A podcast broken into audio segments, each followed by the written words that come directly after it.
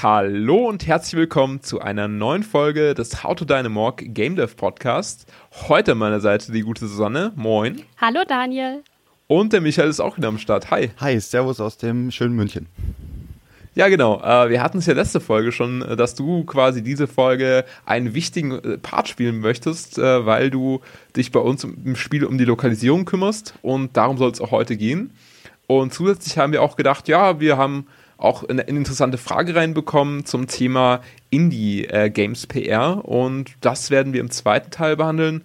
Und wer sich jetzt zum Beispiel nur für Indie-Games PR interessieren sollte, der kann gerne auch äh, vorspulen. Wir haben den Timecode natürlich in die Shownotes gepackt. So könnt ihr ganz entspannt zu dem Part hinspringen, falls ihr euch nur dafür interessieren solltet. Genau. Aber genug der Vorrede, äh, Michael. Vielleicht stellst du dich unseren Zuhörern noch mal ganz kurz vor, falls sie die letzte Folge noch nicht gehört haben sollten. Achso, ja, okay. Ähm, ich bin der Michael, ähm, komme aus München und ähm, zurzeit studiere ich Japanologie und Informatik. Und ich habe ähm, auch äh, viel mit dem RPG Maker jetzt auch gemacht, mit dem, mit der Engine, die, mit der wir ja auch das Spiel entwickeln. Und ich habe auch ähm, eine Ausbildung zum Fremdsprachenkorrespondenten gemacht, also Englisch und Spanisch. Ähm, und deswegen habe ich auch viel mit Übersetzungstechniken mindestens gelernt. Und äh, deswegen bin ich auch zuständig. Oder du bist zu mir gekommen und hast gefragt, so, hey, hast du Lust, ähm, was zu übersetzen? Und dann so, ja, klar. Ähm, da hatte ich schon Lust drauf und deswegen mache ich das halt jetzt und übersetze deine deutschen Texte im Prinzip ins Englische. Wow, direkt schon mal die Hälfte meines Fragenkatalogs mit einem, mit einem, zwei Sätzen erschlagen. Sehr schön. Aber wir gehen vielleicht noch mal ein bisschen detaillierter jetzt gerade drauf ein. Du sprachst es ja gerade an, äh, Fremdsprachenkorrespondent Englisch. Äh, was ist das genau und wie bist du dazu gekommen und ja, was kann ich damit anstellen alles? Also das ist eine zweijährige ähm, schulische Ausbildung eigentlich. Ähm, und du lernst in der Zeit ähm, Englisch auf C1-Niveau zu beherrschen und ähm, Spanisch, also du kannst auswählen, ob Spanisch oder Französisch meistens. Ich habe mich für Spanisch entschieden, weil es, ich finde, liegt mir besser oder es ist halt angenehmer, die Sprache gewesen. Und die hast du dann auf B2-Niveau ungefähr. Aber leider konnte ich jetzt Spanisch nicht mehr wirklich benutzen und so. Aber Englisch kann man immer benutzen und wenn man schon mal die Basis hat und vor allem dort die Basis schön gelernt hat mit Dolmetscherlehrer und ähm, sehr guten Lehrern, Übersetzungslehrern und sowas, dann ist es schon eine große Hilfe, wenn du das von sehr guten Lehrern auch äh, beigebracht bekommst. Wir haben ja nicht nur ähm, Text übersetzen, sondern auch ein bisschen Dolmetschen und sowas gehabt. Natürlich ist es jetzt keine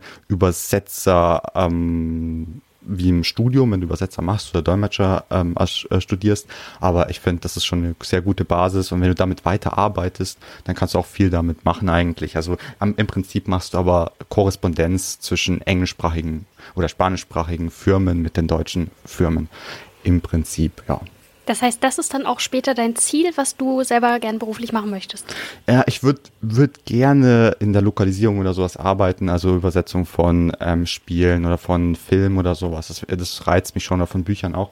Ähm, deswegen will ich auch Japanisch ähm, oder deswegen studiere ich auch Japanisch, weil mich die japanische Sprache auch sehr interessiert und dass ich das vielleicht verbinden kann, vor allem mit der Basis, die ich ähm, beim Fremdsprachenkorrespondenten gelernt habe, da das ein bisschen zu verbinden und auch sagen kann, ja, ich kann sehr gut Englisch, ich kann sehr gut Japanisch dann später und äh, bin ja deutsche Muttersprachler, dann habe ich drei Sprachen und wenn ich die gut beherrsche, hoffe ich, dass ich auch gute Möglichkeiten habe, da als Übersetzer tätig zu sein. Ah, sehr cool. Na, dann bist du bei unserem Spiel ja genau richtig. Ja, denke auch. Das ist schon mal ein guter Anfang und das kann man, da kann man schon mal sehen, wie das so ein bisschen läuft, ein bisschen Erfahrungen erstmal sammeln. Sehr schön, sehr schön. Ja, freut mich auf jeden Fall, dass du im Team bist. Äh, du kannst ja vielleicht auch mal ein bisschen was dazu erzählen. Du bist nicht nur eben äh, selber sprachbedingt irgendwie leidenschaftlich unterwegs, sondern bist auch selber Gamer und deswegen war es eigentlich auch immer so quasi für mich sehr offen liegend, dass du halt da zum Team äh, dazustoßen solltest, um bei uns die englische Besetzung zu machen. Äh, ja, also ich, ich liebe Spiele, wie ihr wahrscheinlich auch und deswegen machen wir auch Spiele und ich habe ja auch wie schon vorher erwähnt, mit dem RPG Maker viel auch schon gemacht. Ich habe auch mal ein, zwei Spiele entwickelt. Ähm, und da weiß ich auch, wie schwierig das für dich auch sein kann, diese ganzen Sachen, die du bekommst vom Juri oder von äh, der Susanne, das ähm, einzeln zu implementieren. Und ich versuche dir dann die Arbeit so äh, leicht wie möglich zu machen. Du hast mir zum Beispiel die ganzen Texte geschickt und da waren ja die Vorformatierungen zum Beispiel auch und die habe ich dann natürlich drin gelassen und habe geguckt, dass es immer so bleibt, dass du einfach nur Copy-Paste machen musst und das, dass du einen einfachen Job mindestens hast mit der Übersetzung. Du bist ja auch, glaube ich, zu mir gekommen und hast dann gefragt, ja, wie soll ich das denn machen? Soll ich vielleicht zwei Versionen davon machen, eine englische, eine deutsche? Habe ich ja auch zu dir gesagt, mach's lieber nicht, mach das lieber alles in einem Projekt, weil wenn du dann irgendwas ändern willst, ein Update, dann musst du das doppelt machen, weil dass du zwei im Prinzip zwei Spiele hast und das würde nicht sinnvoll sein. Ja, stimmt, stimmt. Also was mir halt auch aufgefallen ist bei dir, du hast ja auch selber schon mal ein Spiel released, mhm. äh, sage ich jetzt mal. Und da bist du ja auch so vorgegangen, dass du es komplett in englischer Sprache gehalten hast, also gar keine deutsche Option geboten hast, sondern es war von vornherein eigentlich für dich sehr ähm, logisch, dass du einfach das Spiel in englischer Sprache auf den Markt bringst. Was denkst du dann? Schließt du damit nicht vielleicht auch deutsche Spieler äh, aus, die sich vielleicht tendenziell für das Spiel interessieren würden, einfach dem Englischen nicht so mächtig sind oder sich sagen, ja, ähm, PC-Zocken ist irgendwie so eine Freizeitbeschäftigung für mich, da möchte ich irgendwie den Kopf so ein bisschen ausschalten, möchte mich jetzt nicht noch mit der englischen Sprache rumschlagen. Puh, also ich habe im Prinzip habe ich hm, mein erstes Spiel, was ich so wirklich entwickelt habe und auch wirklich ähm, vorgestellt habe, das war auf Deutsch. Also das habe ich schon so gemacht, also mit der Muttersprache erst am Anfang. Aber dann das zweite, was ich dann gemacht habe, da habe ich mich wirklich ähm, so entschieden, ja, okay, ich mache Englisch und das Problem ist halt einfach, wenn du es Deutsch und Englisch machen willst, dann ist das ein riesen, riesen Aufwand. Vor allem alles, du musst alles doppelt implementieren und wenn es halt ein RPG oder so ist, es ist ja nicht irgendwie was super Tolles oder so mit vielen eigenen Grafiken oder so natürlich nicht. Aber selbst so ein Spiel, was halt dann vielleicht fünf Stunden oder so geht, da musst du die ganzen Texte doppelt schreiben. Das ist halt ein Riesenaufwand. Und ich habe einfach für mich gesagt, ich würde gerne mal ein Spiel, also würde gerne mal schauen, ja, wie sieht es aus, wenn man ein Spiel ähm, auf Englisch ähm, programmiert und was muss ich da schauen, wo muss ich aufpassen. Das hat auch meine Sprache ein bisschen verbessert und da habe ich auch ein bisschen dazu gelernt mit den ganzen englischen Begriffen und sowas. Da kann man viel lernen dabei. Auf jeden Fall. Hast du irgendwie Feedback bekommen von englischen äh, Muttersprachlern, die gesagt haben, ja, so, ähm, hm, die Übersetzung oder diese ja, Lokalisierung wirkt irgendwie komisch? Oder äh, hast du irgendwie was gehört? Oder, oder ist es alles gut durchgegangen? Ähm, es ist ja nicht so bekannt oder so gewesen und das war auch, ich, ich habe das ja auch nur für mich eigentlich gemacht, habe aber gesagt, so ja, hier bitteschön, wenn es euch gefällt, dann könnt ihr gerne spielen. Und ich habe auch von ein paar Englischsprachigen was bekommen, also ein bisschen Feedback und an sich war es relativ positiv. Ein paar Sachen haben sie gesagt, ja, das hört sich in Ordnung an, aber ich würde es lieber so schreiben oder so. Aber das ist sowas wie im Deutschen eigentlich, ja, der eine sagt es eher so, der andere sagt es eher so. Das ist gar nicht mal so die Sache, wo sie gesagt haben, nee, das ist komplett falsch oder sowas. Also das habe ich nie bekommen. Mhm. Also eigentlich an sich ist das auf gute Resonanz gestoßen. Okay, super. Jetzt ordnen wir vielleicht mal so ein bisschen How to Dynamorg, unser 2D-Adventure-Game, das Ganze ein. Also, vielleicht kannst du mal ein bisschen selber darüber berichten, wie du genau vorgegangen bist, welches Vorwissen du hattest, bevor du an die Texte rangegangen bist. Also, hast du dir irgendwie, hast du das Spiel selber gespielt schon im Vorfeld oder hast du einfach die Texte übersetzt und wusstest gar nicht genau, wie die zu verorten sind? Ja, das würde mich zum einen interessieren und ja, fangen wir doch mal damit an. Das war so, ach du Hölle. Weil das ist halt ein ganz spezielles Themengebiet. Und da musst du dich erstmal reindenken, weil das alles mit dem Leichenhaus und so, das, sowas lernst du jetzt nicht in der Ausbildung. Also ich habe halt in der Ausbildung schon gelernt, wie ich mit unbekannten Sachen umgehe, wie ich da forsche und so, das haben wir gelernt, aber diese Vokabel musste ich auch alle erstmal nachschauen und im Internet rumsuchen und gucken und äh, du musst halt doppelt, dreimal, viermal musst du das ähm, nachschauen, ob das wirklich richtig ist und du musst sehr viel nachforschen im Internet und ob man das wirklich so sagt, wie man es sagt. Und manchmal muss ich sogar darauf zurückgreifen und sagen, also mit englischsprachigen, also mit Muttersprachlern reden und sagen so, hey, wie sagst du denn dazu? Und dann beschreibe ich halt eine Situation und so, also wo man ist und was, was ich eigentlich sagen will und versuche das so gut wie möglich zu beschreiben und das Wort zu nennen, weil ich es ja nicht weiß oder beziehungsweise nicht das richtige Wort weiß. Und dann frage ich halt mal so zwei, drei Leute oder vier und die geben mir dann halt auch ein Wort, ja, ich würde dazu so und so sagen. Mal, ähm, manchmal sind sogar so zwei, drei unterschiedliche Wörter, aber wenn ich die dann nochmal frage, so, ja, was hältst du von dem Wort? Und dann kriege ich auch eine Beschreibung oder so und sagen sie, ja, das ist besser oder so. Und dann muss ich halt selber entscheiden, okay, welches Wort nehme ich. Also es kann schon ziemlich äh, kompliziert werden, aber ähm, das sind halt dann einzelne Wörter eigentlich. An sich geht's eigentlich ganz gut. Also man kommt gut durch. Einfach von oben nach unten runter übersetzen, aber natürlich mit dem Vorwissen, das Spiel auch gespielt zu haben. Also als erstes auch wirklich das Spiel spielen, ähm, wissen, worum es geht und dann auch anfangen zu übersetzen. Aber trotzdem war es halt so, ach scheiße, das ist ja, sorry, äh, das ist ja äh, ein ganz, ganz spezielles Themengebiet und da muss man auch aufpassen, dass man auch die wirklich richtigen Sachen sagt und nicht irgendwie einen Schmarrn da erzählt. Ja, cool. Gab es denn bei unserem Spiel irgendwelche wirklich total unübersetzbaren Sachen. Weiß ich nicht, äh, was, weiß ich nicht, vielleicht eine Redewendung, die es im Deutschen gibt, die aber im Englischen ganz anders ist oder das, sowas? Das gibt's immer. Also da musst du schauen, entweder du lässt dieses, ähm, die Redewendung weg und überspielst es.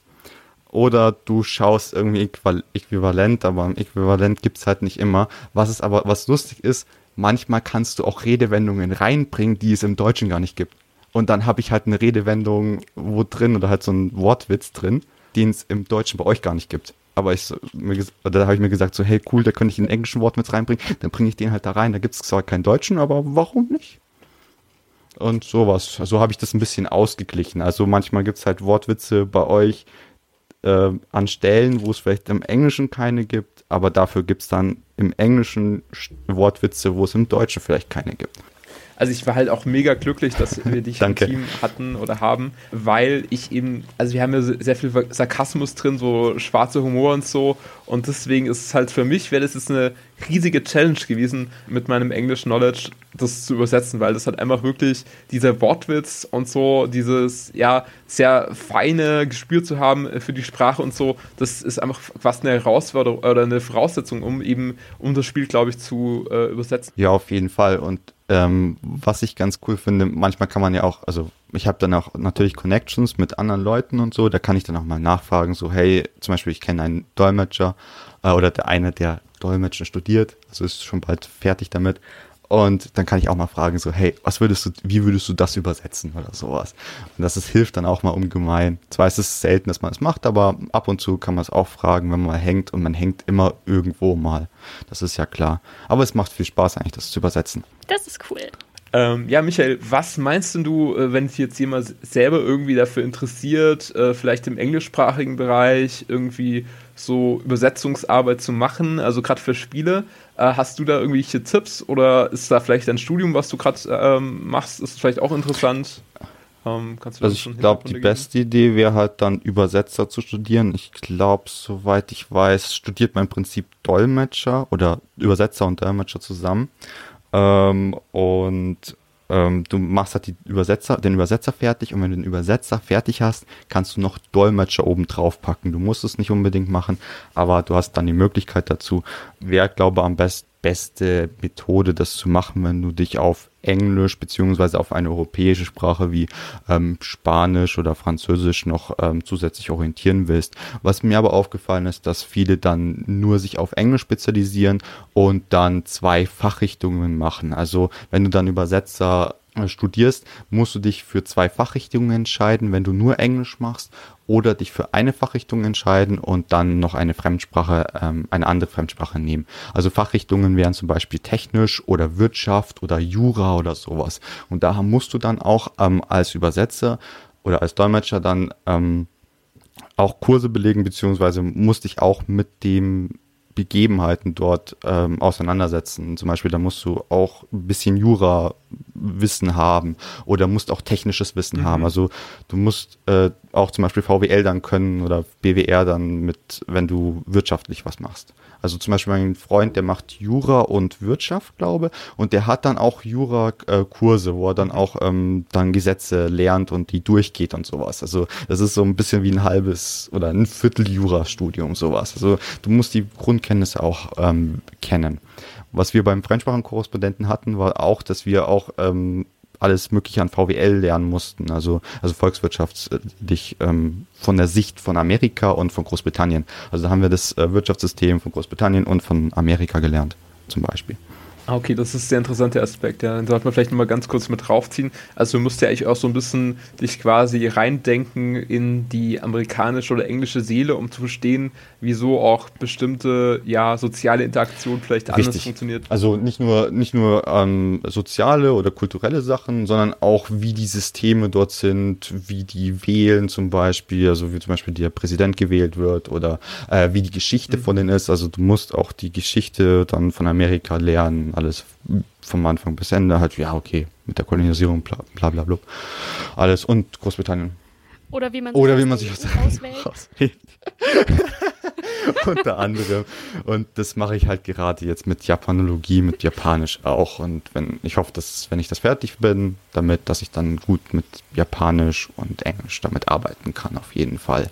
Ähm, da habe ich aber noch was, eine coole Sache. Ich habe auch ein bei, äh, Bericht gelesen über die Leute, die Persona 5 zum Beispiel ja. gemacht haben, also die Lokalisierung darüber. Und die haben es dann auch so gemacht, die, ähm, mhm. die, die, die dieses Spiel lokalisiert haben, mussten das Spiel erstmal komplett spielen. Das hat, äh, das hat dann ein paar Wochen gedauert. Und wenn, als wenn sie das Spiel gespielt haben, haben sie erst die Texte bekommen und dann konnten sie die Texte übersetzen. Und dann, nachdem sie die Texte übersetzt haben, musste das ja nochmal komplett ähm, korrigiert werden, beziehungsweise nochmal komplett ähm, nachgeschaut werden. Das heißt, sie mussten nochmal das komplette Spiel lokalisiert äh, durchspielen und gucken, passt das auch wirklich alles zusammen. Und dann haben sie es nochmal ähm, äh, nochmal verbessert und so, gepolished. Ähm, war sehr interessant vor allem, weil du übersetzt es ja, da müssen die Entwickler dann auch nochmal zwei, drei Wochen, äh, brauchen die ja auch nochmal die ganzen Texte reinzufügen, äh, um die ganzen Texte reinzufügen und dann nochmal zwei, drei Wochen das nochmal zu spielen und nochmal auszutesten, äh, um dann nochmal zwei, drei Wochen, um das alles zu korrigieren und dann nochmal zwei, drei Wochen, um das alles nochmal wieder rein zu implementieren. Also das ist schon eine riesengroße Arbeit, wenn man das mit einem großen Spiel dann macht. Okay, dann war das ja echt mal ein ganz guter Einstieg, How to Dynamorg zu übersetzen. Ähm, ich gebe jetzt gerade vielleicht nur eine Frage an die Susanne weiter. Und zwar, äh, in welcher Version wirst du denn das Spiel spielen? Susanne, hast du dir das schon überlegt? Gute Frage. Aber ich könnte mir vorstellen, da ich die deutsche Version jetzt schon so oft getestet habe, steige ich dann tatsächlich langsam mal auf die englische um. Einfach weil, weil ich die, den Text Yay. noch nicht so gut kenne. Hat sich doch die Arbeit gelohnt. Ja, geht mir ähnlich. Also ich werde wahrscheinlich auch eher die englische Version zocken. Ähm, Deutsche kenne ich jetzt das, auch schon das zu Genüge. Das ist wie mit einem Song, ja. den man so oft gehört hat, dass man ihn schon komplett auswendig mitsingen kann. Dann braucht man irgendwann was anderes. Genau, aber die Spieler haben ja die Wahlfreiheit. Also und das Coole ist, du kannst jederzeit zwischen Deutsch und Englisch hin und her wechseln. Also von daher kannst du dir auch dann äh, anschauen, vielleicht oder sogar Englisch lernen mit How to Dynamorg. Wow. Ja, toll. wir bilden unsere ganzen Spieler zu neuen oh Pathologen oh aus. Und Psychopathen, äh, ja. genau, also wir tun einiges für die äh, Volksbildung. Ähm, genau, dann würde ich sagen, war es das soweit erstmal zu dem äh, Lokalisierungspart. Äh, Michael, ja, oder? hast du noch was Nee, ich denke, das war das, der größte Teil oder so. Das war alles eigentlich. Super. Oh. Cool. Falls ihr noch irgendwie Fragen habt oder so, könnt ihr es natürlich jederzeit gerne auch eine E-Mail schicken an podcast.hautodeinemorg. Äh, vielleicht habt ihr immer da auch eine Frage ähm, an Michael, wie, wie er da vorgegangen ist oder so. Oder falls ihr doch irgendwie Detailfragen wissen wollt oder Sachen wollt. Super, super gut. Äh, Finde ich, find ich toll, dass wir da mal so einen kleinen Überblick von dir bekommen haben, wie das mit der Übersetzung ausschaut. Aber wir haben ja noch ein zweites Thema für die Episode vorbereitet. Und zwar hatten wir Leserpost erhalten von dem guten Henk. Und der wollte einfach von uns wissen, äh, welche Sichtweise wir denn auf das Thema Indie-Games PR haben. Er hatte da angesprochen, dass die Kollegen von Auf ein Bier Podcast das ja schon mal besprochen haben, das Thema, wie eben Games PR funktioniert oder wie sie auch vielleicht nicht funktioniert.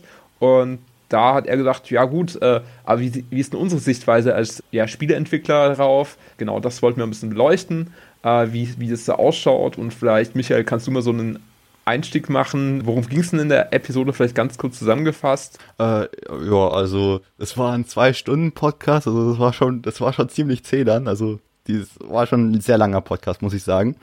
Ähm, aber an sich haben sie halt darüber geredet, wie die, ähm, wie der Unterschied zwischen Indies und ähm, großen Publishern ist, wie die halt ihr Spiel vermarkten und dass die Indies im Prinzip die äh, großen Publisher kopieren und einfach so sagen, ja, was die Großen machen, das wird für uns auch so passen und dann, im Prinzip schicken sie dann nur ein oder zwei Bilder und sagen, hier ist das Logo und bitteschön, schreibt mal mal mir schreibt mal einen Artikel über uns, aber das funktioniert eigentlich nur für die äh, großen Entwickler und nicht das äh, so ein kleines Entwicklerstudio oder so, weil das interessiert eh keinen. Und wenn man immer dasselbe Bild zum Beispiel bei einem Press Release oder wenn man irgendwas äh, schreibt über das äh, Spiel und man hat nur ein Bild oder so davon, dann fragt man sich so, ja, jetzt muss ich das Bild schon zum fünften Mal hier rein äh, äh stecken, weil ich kein anderes Bild habe. Das ist natürlich nervig und dann machen sie wahrscheinlich keine ähm, Pressemitteilung oder sowas über das Spiel.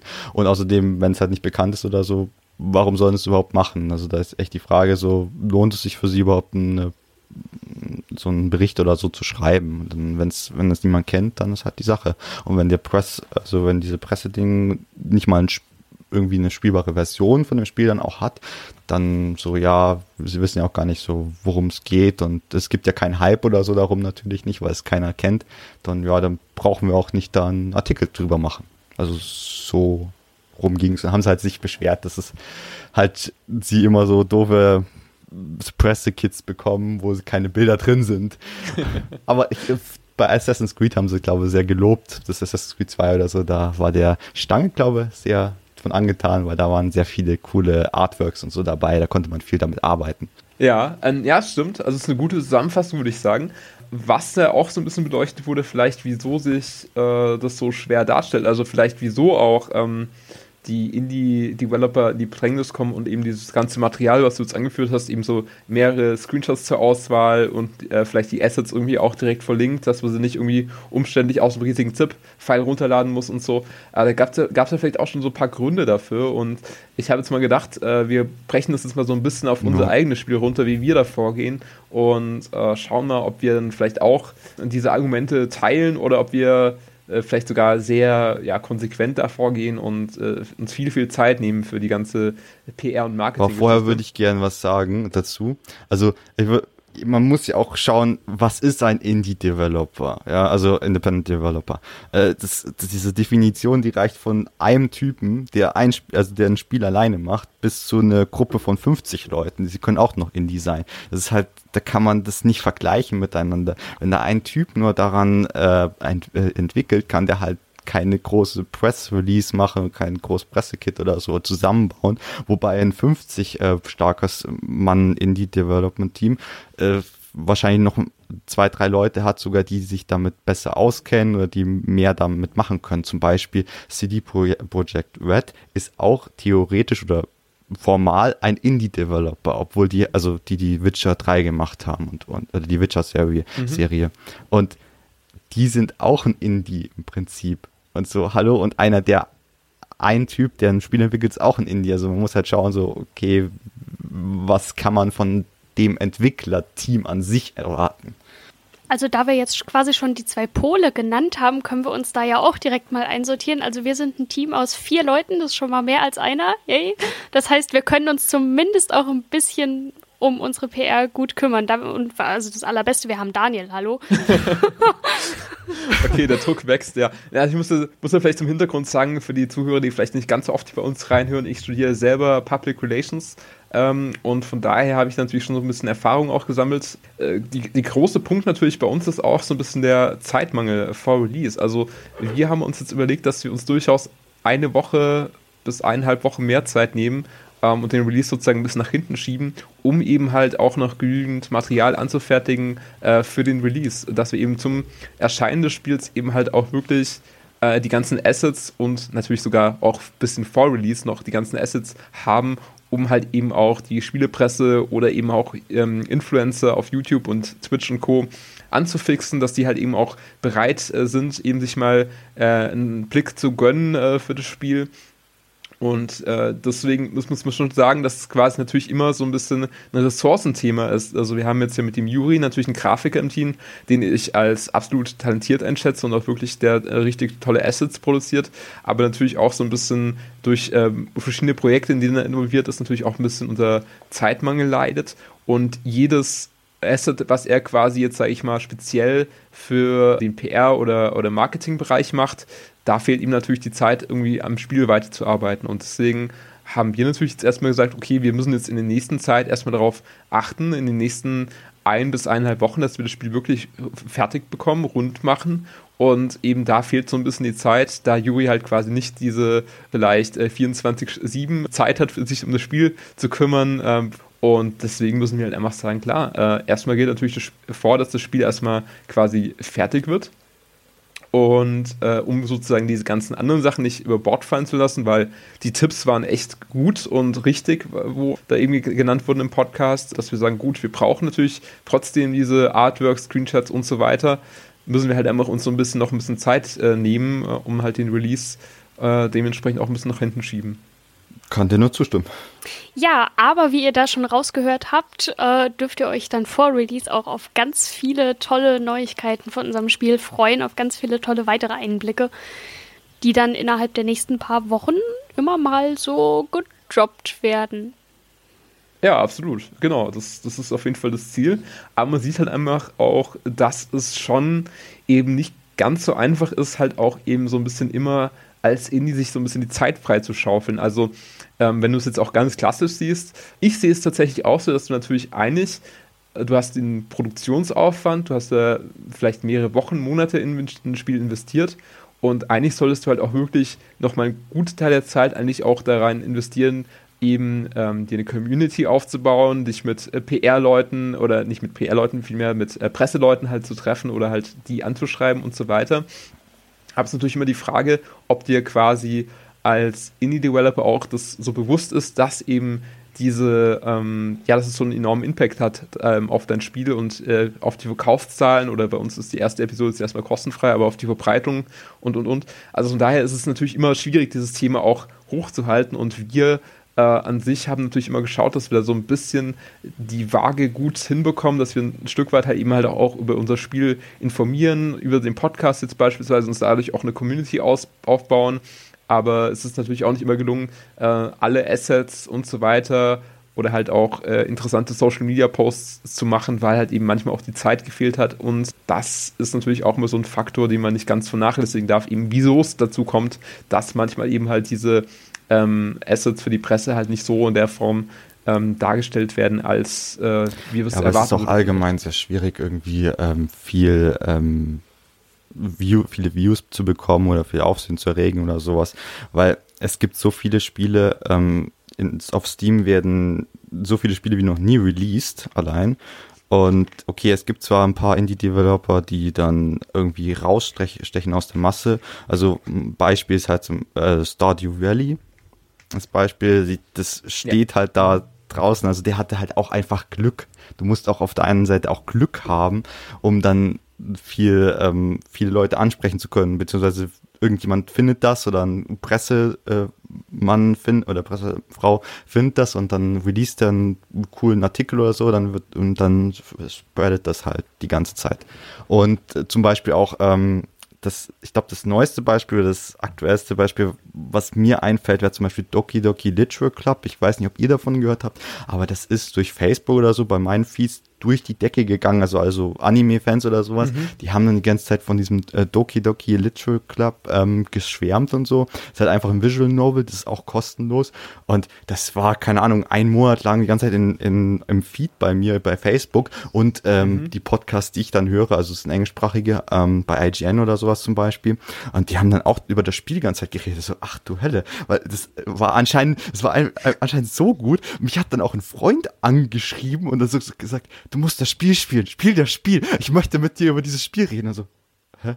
Okay, alles klar. Und ich glaube, man muss auch irgendwie, okay. es muss erstmal, das Spiel muss echt gut sein, aber es nur gut zu sein reicht halt nicht. Man muss auch riesig viel Glück haben, dass irgendjemand berühmt ist oder irgendeine gute, also ein, ein, ein Mensch von der Presse ja. oder so, der viel Einfluss hat, der dann einen guten Artikel macht oder so von einer großen Seite halt, dass man da halt irgendwie Leute kriegt und Views bekommt, dass man dann wirklich viel Aufsehen hat.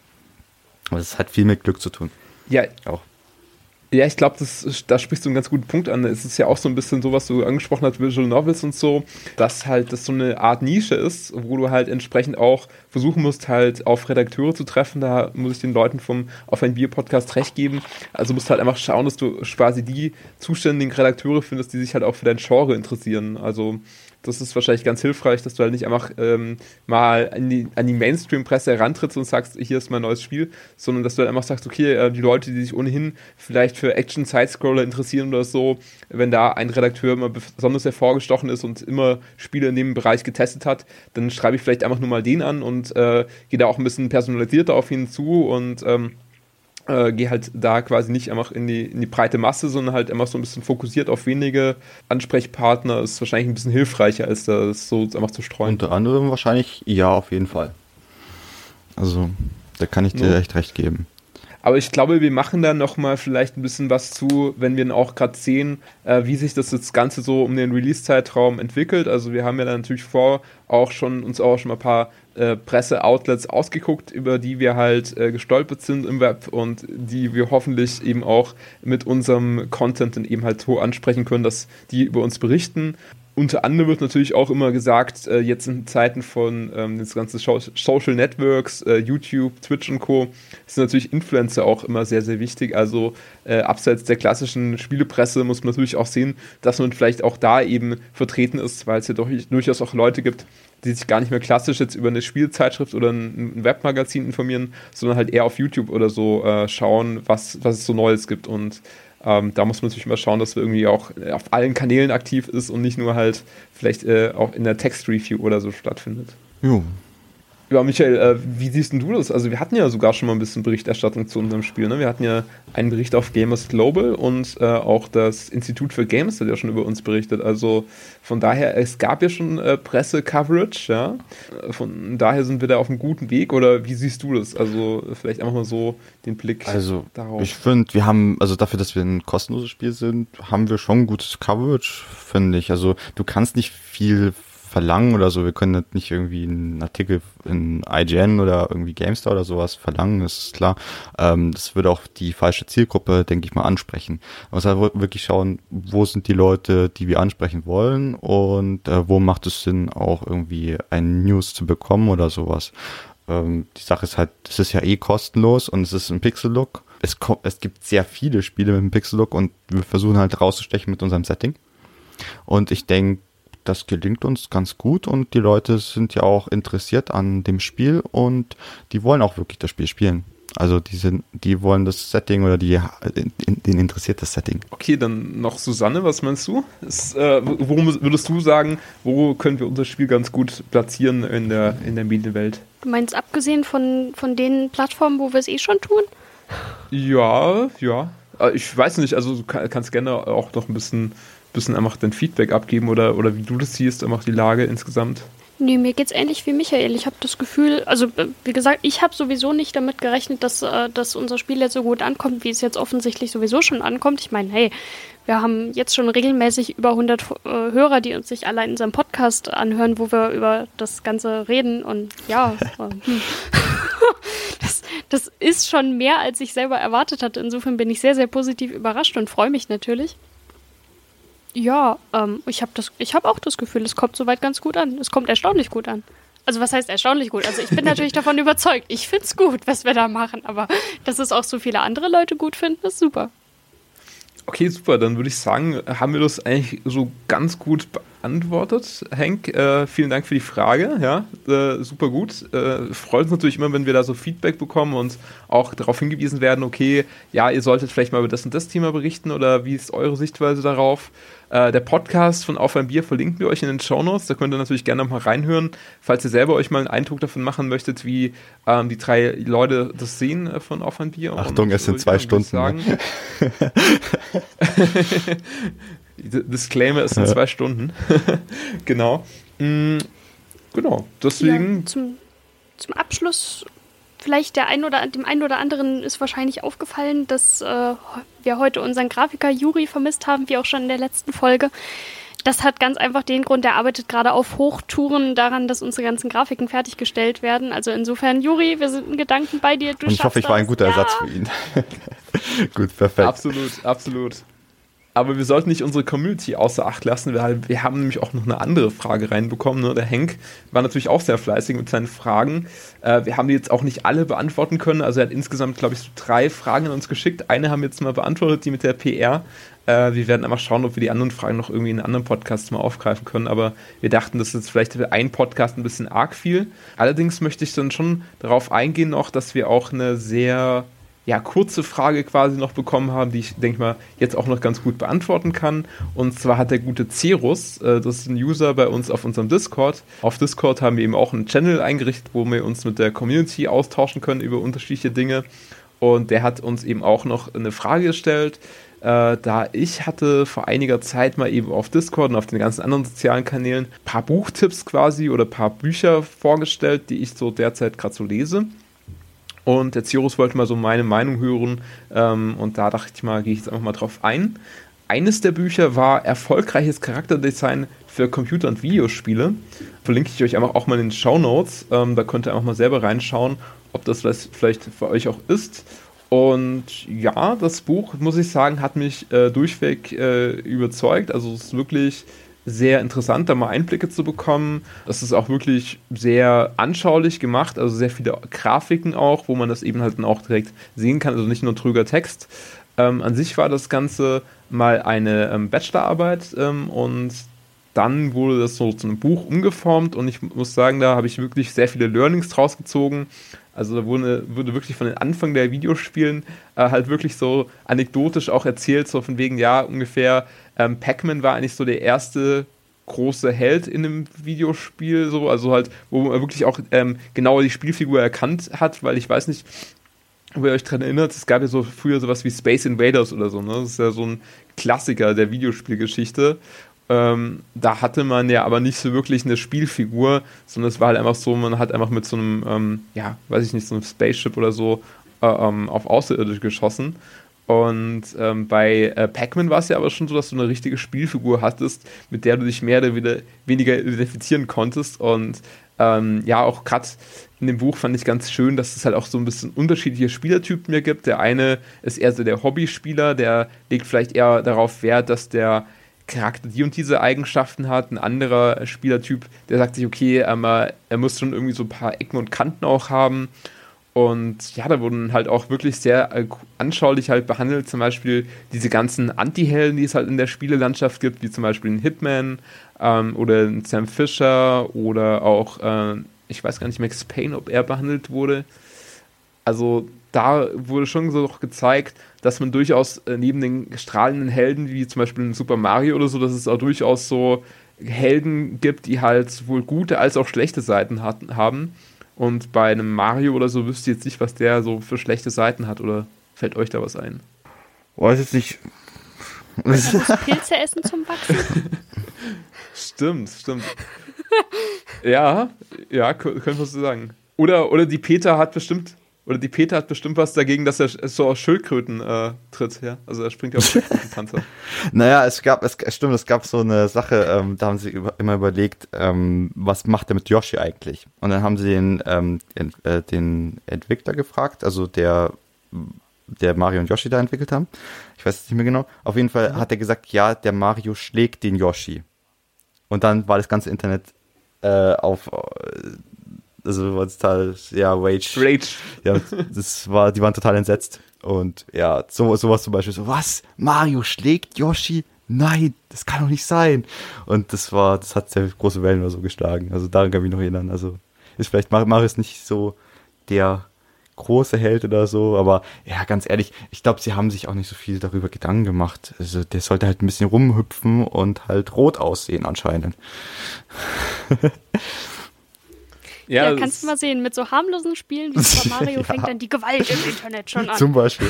Also, wenn ich mich recht erinnere, war es ja so, dass er ursprünglich auch irgendwie Schreiner oder so war und äh, dann halt erst zum Klempner umformiert wurde, weil halt dieses Super Mario Bros. ja dann äh, sozusagen im Untergrund gespielt hat und äh, deswegen äh, halt dieses Klempner-Setting halt irgendwie besser zu ihm gepasst hat oder so. Also so konnte man halt eben auch sehen, dass sich Charakterdesign so ein bisschen transformiert, dass man halt einfach dann auch gesagt hat, gut, irgendwie äh, Schreiner passt jetzt vielleicht nicht ganz so gut irgendwie in diese, diese Level-Architektur. Lass uns besser mal sagen, dass er irgendwie halt, ähm, ja, ein, ähm, Klempner ist. Ja. Es sollte auf jeden Fall zum Spiel passen irgendwie, ja, da hast du recht. Also auf jeden Fall von mir eine ganz klare Empfehlung. Erfolgreiches Charakterdesign für Computer- und Videospiele. Wie gesagt, ist verlinkt in den Shownotes. Schaut da gerne mal rein in das Buch. Und ich würde sagen, dann äh, bleibt es mir noch zu sagen, wenn ihr die Folge ja, wenn euch die Folge Spaß gemacht hat, dann könnt ihr uns natürlich gerne bei iTunes irgendwie abonnieren und auch gerne eine Bewertung, eine Rezension schreiben, wenn ihr das möchtet.